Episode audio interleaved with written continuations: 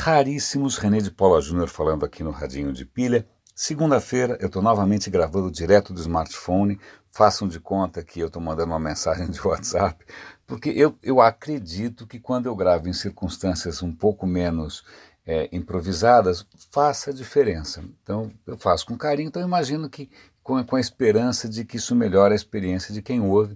Então eu também imagino que quando eu gravo direto aqui no aplicativo do SoundCloud, não fique tão bom. Então eu peço perdão, mas é que realmente é, eu não vou ter a meia hora que eu costumo demorar para fazer da maneira mais é, caprichada. Quatro notícias hoje que eu quero comentar com vocês. Algumas delas bastante preocupantes, mas eu vou comentar, começar por um artigo da Wired, que ele, tá, na verdade ele está comentando é, é, um outro artigo, comentando também um livro, e a história é interessante nesse movimento que o Facebook está fazendo de mudar o algoritmo, mudar a política ali da timeline para privilegiar as pessoas em que você confia, né? ou seja, família, amigos, etc. e tal, eles levantam uma questão muito interessante que dá o que pensar. Eu mesmo ainda estou pensando, leio um artigo e tal, que é o seguinte: é confundir confiança com confiabilidade. Por exemplo, você pode confiar na sua avó, mas ela não necessariamente é confiável em termos de geração de notícias. Ela pode, com a maior honestidade, compartilhar o que a minha avó assistia com imenso prazer, que é o Datena. Né? Então, a questão de confiança e confiabilidade são dois temas separados que, na hora que você mistura, pode justamente prejudicar o seu acesso a conteúdo efetivamente confiável. Porque confiança é uma coisa pessoal. Eu pessoalmente confio em Fulano. Agora, confiabilidade, quando um jornal é confiável, não é mais, não é só uma questão pessoal, é uma questão social, é uma questão maior. Né? A confiabilidade é, é, na verdade, a soma da confiança de um monte de pessoas né, um comportamento, tem a ver com a aderência à missão, aquilo que você espera dele. Não é só uma questão afetiva, tem a ver com o desempenho de um certo papel. Né? Então, o freio a disco é confiável, né? o ABS é, do seu freio é confiável, o airbag do seu carro é confiável ou não. Né? É, então, é interessante, eu gostei dessa distinção e mostra mais uma vez como o Facebook pode estar tomando decisões que são ah, para não dizer levianas, vamos dizer que elas sejam impensadas. Agora vamos para uma coisa que realmente é, é meio de arrancar os cabelos.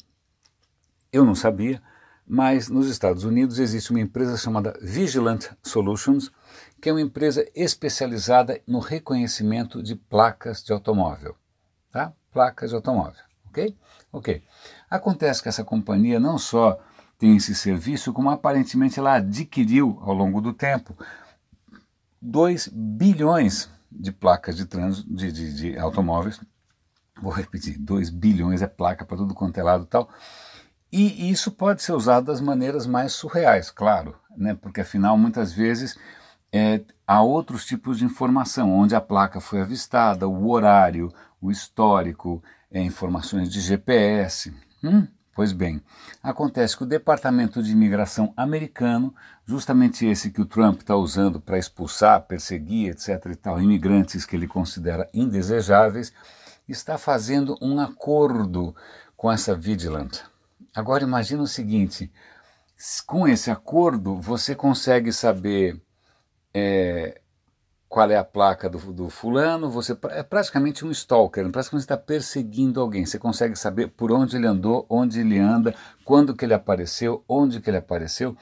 Claro que num contexto de crime, crime, crime, é isso pode ser útil, mas o quanto isso pode ser utilizado para perseguir desafetos, para perseguir eventualmente uma minoria, para perseguir é, por razões políticas é assustador. Claro que o Departamento de Imigração está dizendo que não, não vamos usar isso para o mal. Veja bem, há limites nesse acordo, não é bem assim.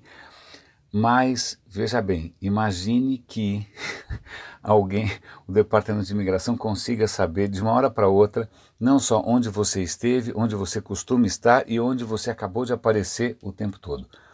É, é de novo aquela aquele cenário meio assustador, meio distópico de tecnologia, inteligência artificial, etc. e tal, sendo usado para finalidades uh, não necessariamente nobres, tá? Mais uma, é, essa é, é a penúltima. Lembra que a Volkswagen, algum tempo atrás, admitiu que ela estava é, fazendo maracutaia, né, que ela estava fazendo mudanças no, no, no, no software dos carros para que eles, os carros a diesel, né, sobretudo, para que eles pontuassem bem nos exames. Então o carro era capaz de perceber quando ele estava sendo examinado e aí ele se comportava de uma maneira para passar no exame. Saiu do exame, ele continua poluindo que nem um louco. Né? A Volkswagen admitiu, está pagando multas, etc. e tal, mas agora tem um outro escândalo horroroso. Um consórcio de empresas, Volkswagen, Daimler, inclusive a própria BMW, se bem que está todo mundo tirando o corpo fora, só a Volkswagen assumiu pelo visto, está admitindo que fizeram testes do efeito do diesel em macacos. Ou seja, usaram macacos eu nem quero saber os detalhes, felizmente o artigo não mostra isso. Isso parece alguma coisa, algum experimento sinistro do Mengele na Alemanha nazista, mas usaram diesel em testes aparentemente não tão científicos assim, sem o rigor que você precisaria ter. Bom, se fosse científico, talvez eles nem fizessem dessa maneira, né? É, sobretudo com, com, com, com, macacos. Então, mais um escândalo aí para a Volkswagen, mais. É mais uma mancha aí na imagem da companhia. É, eu nem sei o que comentar. Eu só fico feliz realmente que o artigo não tenha sido muito explícito com o tipo de teste, com o resultado e pelo perrengue que esses macacos passaram. Agora, para terminar, um, um, uma daquelas é, consequências imprevistas, né? Eu sou avesso à ginástica, eu sou meio preguiçoso, então eu não entendo nada de aplicativos de fitness. Mas aparentemente tem um aplicativo de fitness chamado Strava que é, traqueia ou que registra é, a, o seu percurso de corrida, o quanto você corre, os seus números, etc. E tal. Bom, eu, eu não corro mais nem de cachorro bravo, mas então esse aplicativo Strava é, permite que você compartilhe o que você faz. Né? Então tem um lado social aí que você pode compartilhar o seu desempenho.